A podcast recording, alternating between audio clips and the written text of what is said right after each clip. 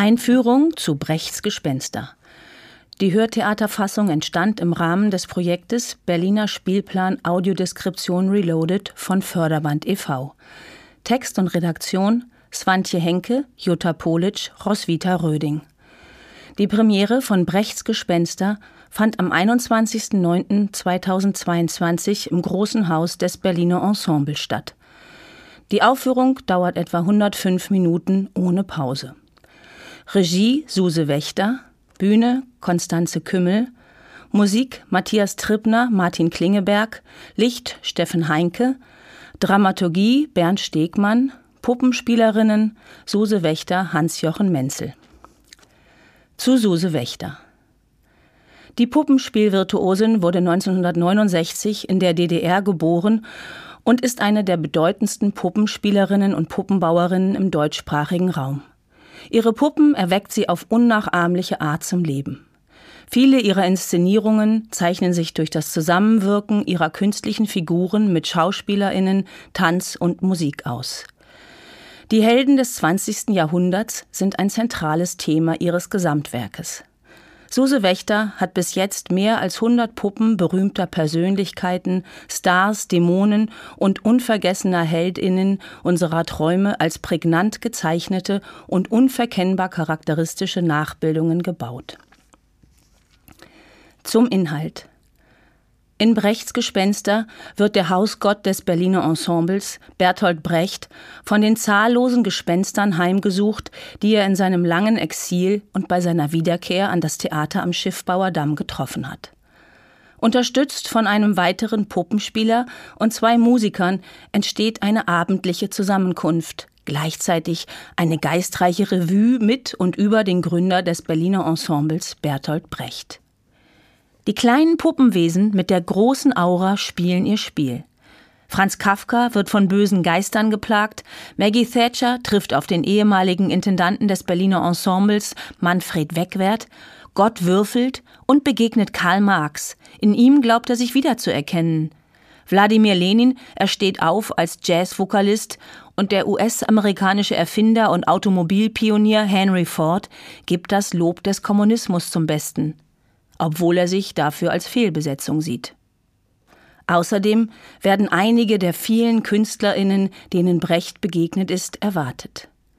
Garantiert ist das Erscheinen der vielen Schauspielerinnen, die schon oft von dem berühmten Verfremdungseffekt gehört haben und nun endlich die Erklärung aus dem Mund des Meisters vernehmen möchten.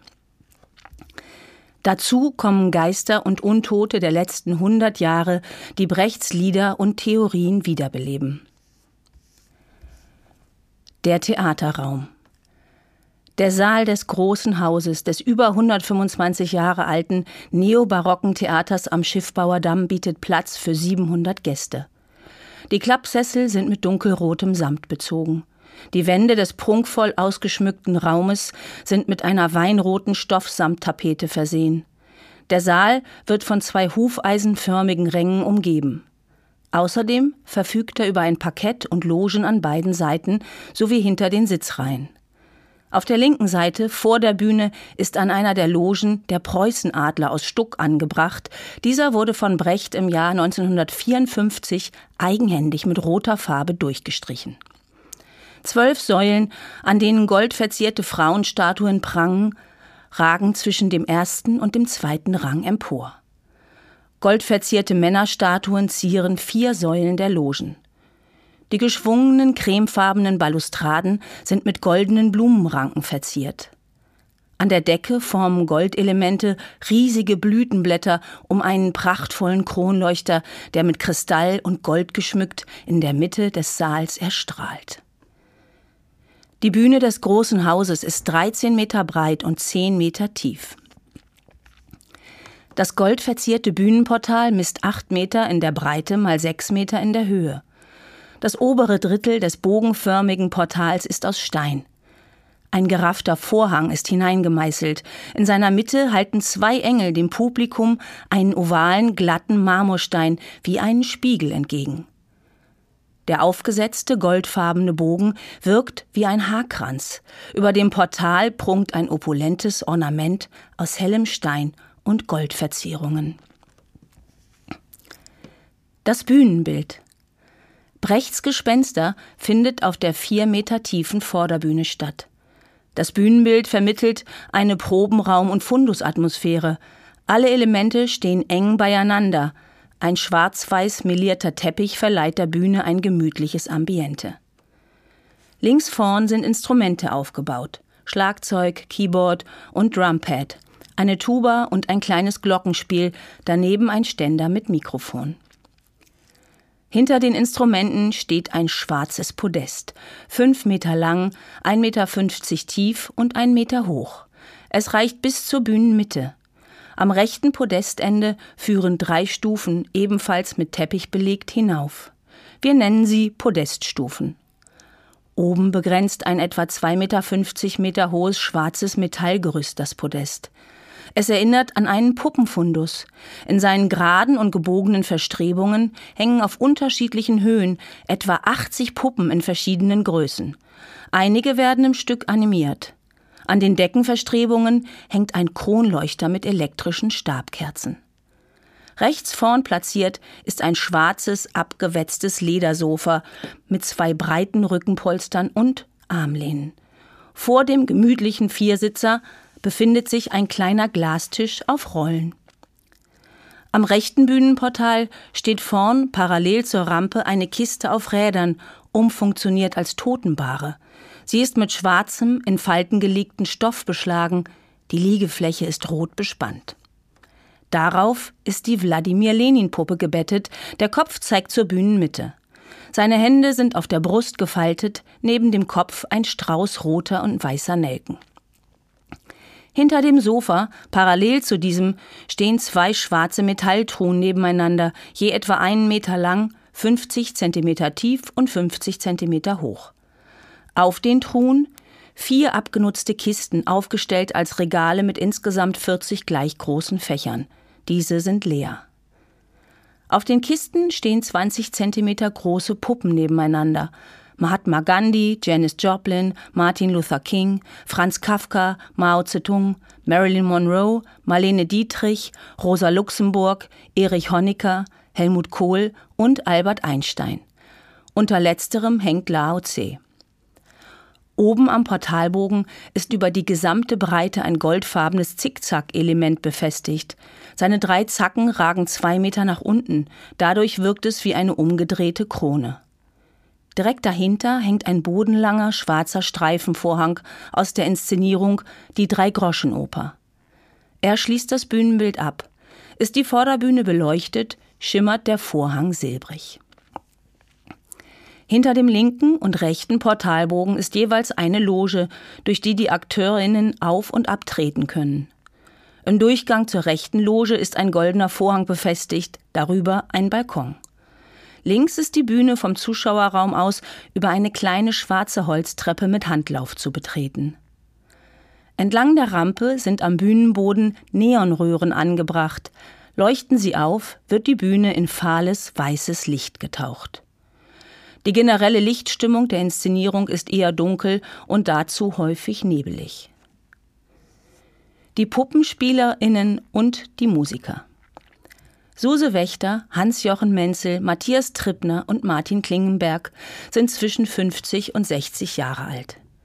In ihrer schwarzen Kleidung tauchen die Akteure bisweilen fast im Bühnenbild unter, sind anwesend Abwesende und nehmen damit ganz im Sinne von Brechts Schauspieltheorie den Abstand zur Rolle der Puppe ein. Suse Wächter trägt als einziges extravagantes Accessoire schwarze hochhackige Pantöffelchen mit breitem Riemen und Federflausch aufgesetzt. Dazu rot lackierte Fußnägel. Suse Wächter, Hans-Jochen Menzel und Martin Klingenberg animieren in beeindruckender Komplexität die Puppen. Dabei übertragen sie ihre eigenen Bewegungen direkt auf die Figuren. Authentisch und echt ist dadurch deren Ausdruck. Mal schlüpfen sie in Ärmel oder Schuhe von lebensgroßen Puppen und werden dadurch gelegentlich fast unsichtbar. Mal fassen sie Puppen an Armen oder Beinen und bewegen sie. Wenn hingegen der Kopf der Puppenspielerin neben der der Brechtpuppe ist, bewegt sie ihren Kopf synchron mit ihm, so ist sie neben der Figur ebenfalls präsent. Dadurch wirkt das Zusammenspiel zwischen Mensch und Puppe hier dialogisch. Während sie spricht, bewegt die Puppe den Mund, dies wirkt sehr kunstvoll in der Figurenführung. Nicht alle Puppen sind so gebaut, dass sie das können. Beispielsweise die kleineren Puppen werden mit an den Gliedmaßen angebrachten Stäben animiert und haben keine beweglichen Münder. Die AkteurInnen geben den Puppen die Sprechstimmen und sie singen selber. Matthias Trippner begleitet den Abend live am Schlagzeug, Keyboard und Drumpad. Der Puppenspieler Martin Klingenberg agiert auch als Musiker, er spielt die Tuba und das Glockenspiel. Die Puppen. Bertolt Brecht. Der deutsche Dramatiker und Dichter ist im Alter von Mitte 50 nachgebildet. Die Puppe ist 1,20 groß. Brecht ist schlank, hat einen runden Kopf und ein kräftiges Gesicht. Unter der graumelierten Schiebermütze blitzen über den Ohren kurze graue Haare hervor. Sinnierend sind seine Augen fast geschlossen. Auf der breiten Nase sitzt eine Brille mit runden Gläsern und Silbergestell. Zwischen den schmalen Lippen klemmt eine halb abgebrannte, dicke Zigarre. Er trägt einen schlichten, hellgrauen Arbeitsanzug, die Hände sind in aufgesetzten Taschen verborgen. Die Füße stecken in braunen Schnürschuhen. Franz Kafka Die Puppe des tschechisch-deutschen Schriftstellers ist im Alter von 30 Jahren dargestellt. Sie ist circa 30 Zentimeter groß. Kafka ist sehr schlank und hat ein fein gezeichnetes Gesicht. Auf dem kahlen Kopf mit leicht abstehenden Ohren trägt er eine schwarze Melone. Seine hellblauen Augen blicken aufmerksam in die Ferne. Er hat eine gerade Nase. Hinter schmalen, leicht lächelnden Lippen strahlt eine Reihe weißer, gleichmäßiger Zähne. Bekleidet ist er mit einer grauen Wollanzughose mit passender Weste, darunter ein weißes, langärmliches Hemd. Um den Hals hat er eine schräg gestreifte Krawatte in verschiedenen Blautönen gebunden. Kafka trägt schwarze Schnürschuhe. Die Puppe bewegt sich vorsichtig, fließend, mitunter fast unsicher. Luciano Pavarotti die Puppe des italienischen Opernsängers ist etwa 1,20 groß. Füllig und freundlich wird er als etwa 50-Jähriger dargestellt. Pavarottis Gesicht ist rund. Er hat braune Augen, geschwungene Brauen, eine große Nase und einen breit lächelnden Mund mit dunklem Rund um den Mundbart. Das kinnlange, leicht gewellte, dunkelbraune Haar ist nach hinten frisiert. Pavarotti trägt ein weißes Hemd mit feinen dunklen Längsstreifen und eleganten Perlmuttknöpfen. Dazu einen schwarzen Frack mit weißem Einstecktuch. Der Kragenaufschlag und die bezogenen Knöpfe aus schwarzem Samt glänzen edel. Die Frackhose ist schwarz, ebenso die Bauchschärpe und die glänzenden Schnürschuhe. Manfred Wegwert Die Puppe von Manfred Wegwert ist mit knapp 1,80 die größte Figur. Der ehemalige Intendant des Berliner Ensembles mutet an wie eine mit Lumpen umwickelte Mumie, Totenschädel, Rumpf und knöcherne Beine sind signalrot. In der Mundöffnung sind weiße Zahnstummel zu erkennen. Zerschlissene Mumienbinden hängen in Fetzen am Körper herunter. Kaum noch erkennbar ist ein cremefarbenes Oberhemd, darüber die Reste einer schwarzen Weste. Die Handknöchel sind blutverkrustet, die roten, dürren Oberschenkel stecken in zerlöcherten Feinstrumpfhosen, um Waden und Füße sind ebenfalls nachlässig schmutzige Binden gewickelt. Zwischen den Oberschenkelknochen hängen graue, schlaffe Genitalien in Originalgröße, die bei jeder Bewegung der Puppe hin und her schlenkern. Wegwert untermalt seine Monologe mit ausladenden Gesten. Margaret Thatcher auch die ehemalige englische Premierministerin wird als lebensgroße Puppe dargestellt. Sie mutet an wie ein Gespenst aus der Geisterbahn auf dem hellen Totenschädel eine altmodische angegraute Rüschenschlafhaube. An ihrem Körper hängen verwaschen weiße und braune Fetzen eines Kleides aus Tüll. Um den Hals trägt sie ein rosafarbenes Tuch, an ihren knochigen Beinen eine herabgerutschte Strumpfhose aus ausgeleierten Mumienbinden. Die Füße stecken in Filzpantoffeln. Gott. Die 1,30 große Puppe hat ein rundes, leichenblasses Gesicht. Sie hat kräftige graue Brauen, verkniffene Augen mit stechendem Blick und eine hohe, von Falten durchfurchte Stirn, einen großen Mund und einen üppigen, zerzausten weißen Rauschebart. Das lichte, halblange, weiße Haar hängt wirr herab. Im weißen Gewand schwebt Gott über den Boden. Die Puppe hat keine Hände. Die Puppenspielerin erweckt sie mit ihren eigenen Händen zum Leben. Karl Marx die 1,30 große Puppe des Philosophen und Protagonisten der Arbeiterbewegung ist von kräftiger Statur und im Alter von 60 Jahren dargestellt. Sie sieht der Gottpuppe zum Verwechseln ähnlich. Allerdings ist Marx frische Gesichtsfarbe von dieser Welt.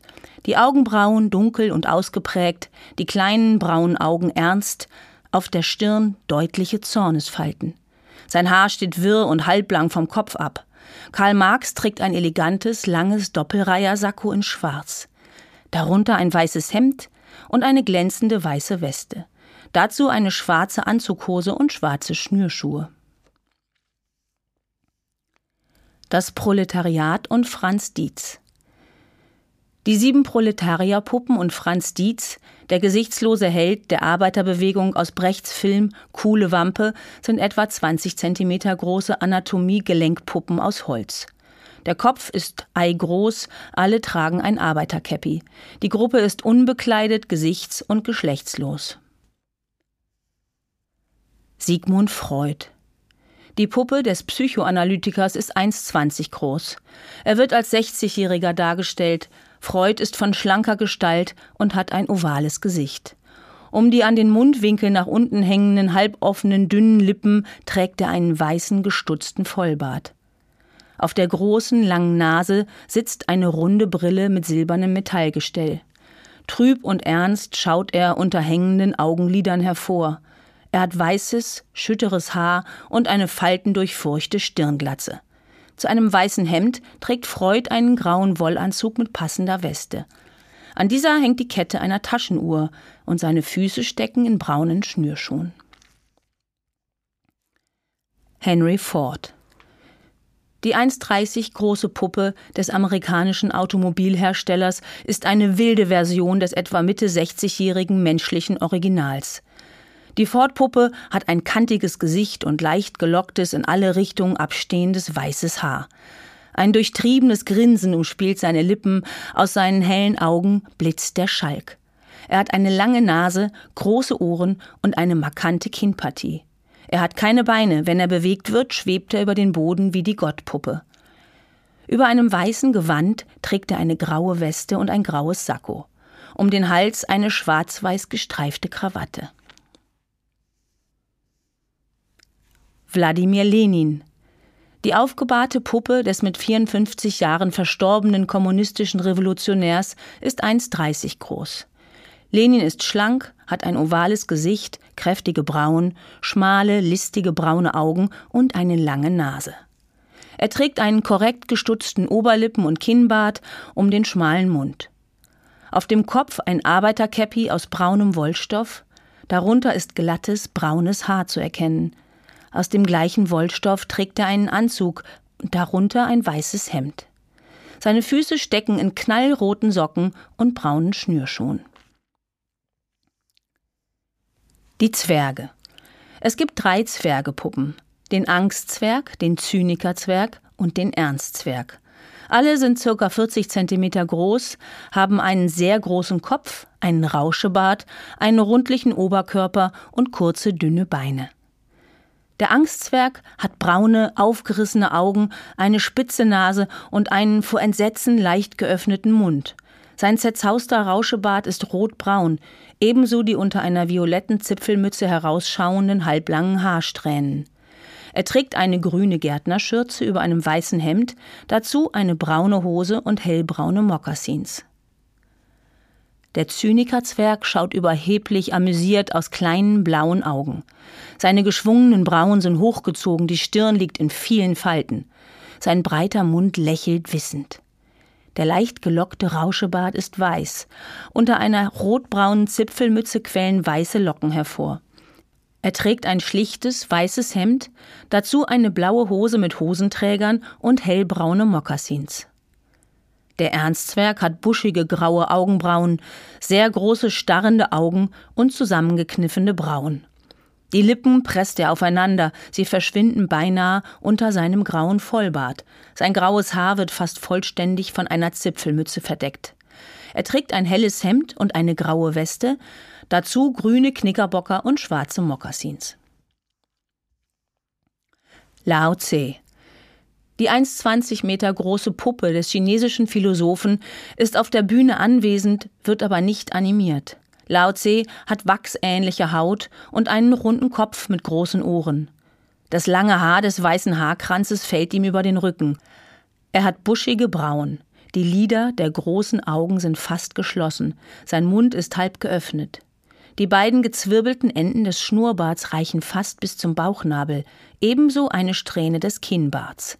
Lao Tse trägt ein cremefarbenes Seidengewand mit Gürtel. Seine Füße sind nackt. Gespenst. Von der circa 1,50 großen Puppe gibt es zwei Ausführungen, die kurz nacheinander auf der Bühne erscheinen. Das Gespenst hat als Kopf einen Totenschädel, der Körper besteht aus einem weißen, dünnen Rüschennachthemd. Der Hals ist dunkel, dadurch entsteht der Effekt, der Kopf schwebe über dem Körper. Das Gespenst bewegt sich wie schwerelos über den Boden. Erich Honecker die circa 25 Zentimeter große Puppe des Staatschefs der DDR und Funktionärs der SED ist als 70-Jähriger dargestellt. Honecker ist schlank, hat ein kantiges Gesicht und einen grauen Haarkranz. Eine Brille mit bräunlich getönten Gläsern und einem schwarz-goldenen Rahmen sitzt auf der großen Nase. Er ist mit einem hellen Anzug bekleidet, darunter trägt er ein weißes Hemd, dazu eine grau gestreifte Krawatte. An den Füßen trägt er knallrote Socken und braune Schnürschuhe. Das war die Einführung zu Brechts Gespenster. Mein Name ist Swantje Henke und ich wünsche Ihnen gute Unterhaltung.